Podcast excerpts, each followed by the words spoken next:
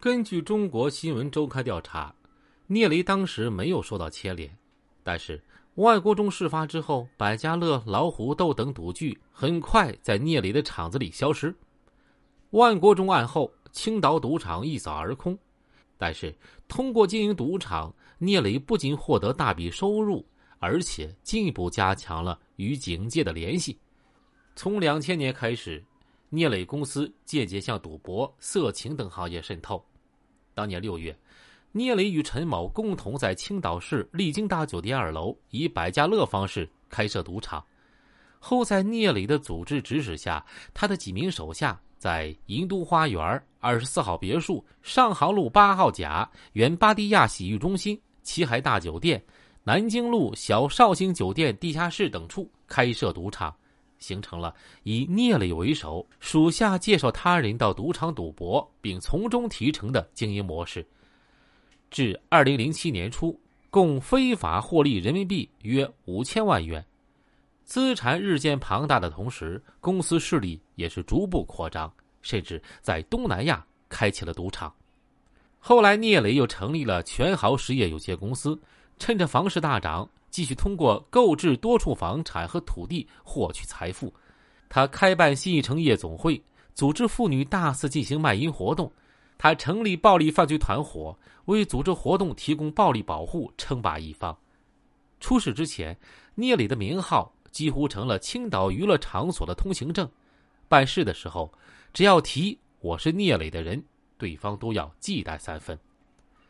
青岛市老城区火车站旁有一栋高达三十层的商住两用楼，名为如意大厦。这座二零零二年的楼盘是聂磊的重要产业。如意大厦虽然与老城区景色颇不协调，但是其位置绝佳，向南三百米就是著名的青岛第六海水浴场。大厦高层可三百六十度观看海景，是观海听涛佳处，颇受追捧。此时的聂磊有险于行的黑社会打砸抢逐渐转变，颇有隐于市的风范。住在如意大厦的居民上电梯的时候见过聂磊，感觉他很和蔼，还问大家住的好不好，有哪些不方便。和他一起吃过饭的人描述他的形象：戴一副眼镜，白净斯文。为人和蔼，看不出黑社会老大的一点影子，但是他却依然是黑道中人。那么聂磊究竟做了哪些恶呢？一九九九年七月十六日，聂磊当时在中山路开办红星游乐城，有三个人为安某经营的龙山游戏室发广告，来到红星游乐城，双方打了起来。当天晚上。聂雷得知情况之后，将安某训斥之后，才把被打的三个人送往医院救治。后其中一人抢救无效死亡。案发之后，聂磊对被害人家属进行安抚，为死者购买墓地，并向死者父母提供一套住房，每月付给他们五千元钱。两千年四月十日凌晨，聂磊在延吉路波尔卡迪厅娱乐的时候，王某等人误闯入他的包间。聂磊的手下就持枪冲进王某所在的包间，双方争执不下，这些人便朝王某开枪，击中其颈部、胸部，导致重伤。事后，聂磊命两个弟兄跟王某谈判，以赔偿二十五万元为条件，要求他不向公安机关报警。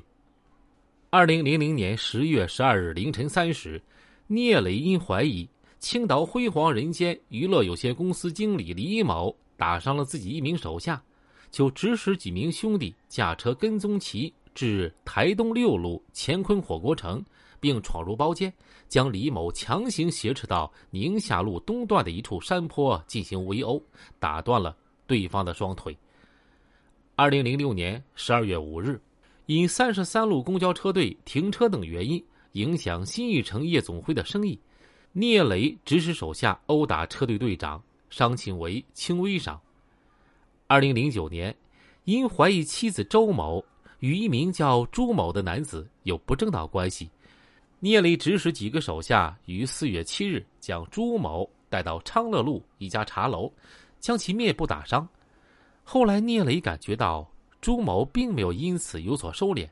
当年四月十三日，朱某刚走出小区，便被劫持到面包车上。对方把事先准备好的硫酸倒在他的身上。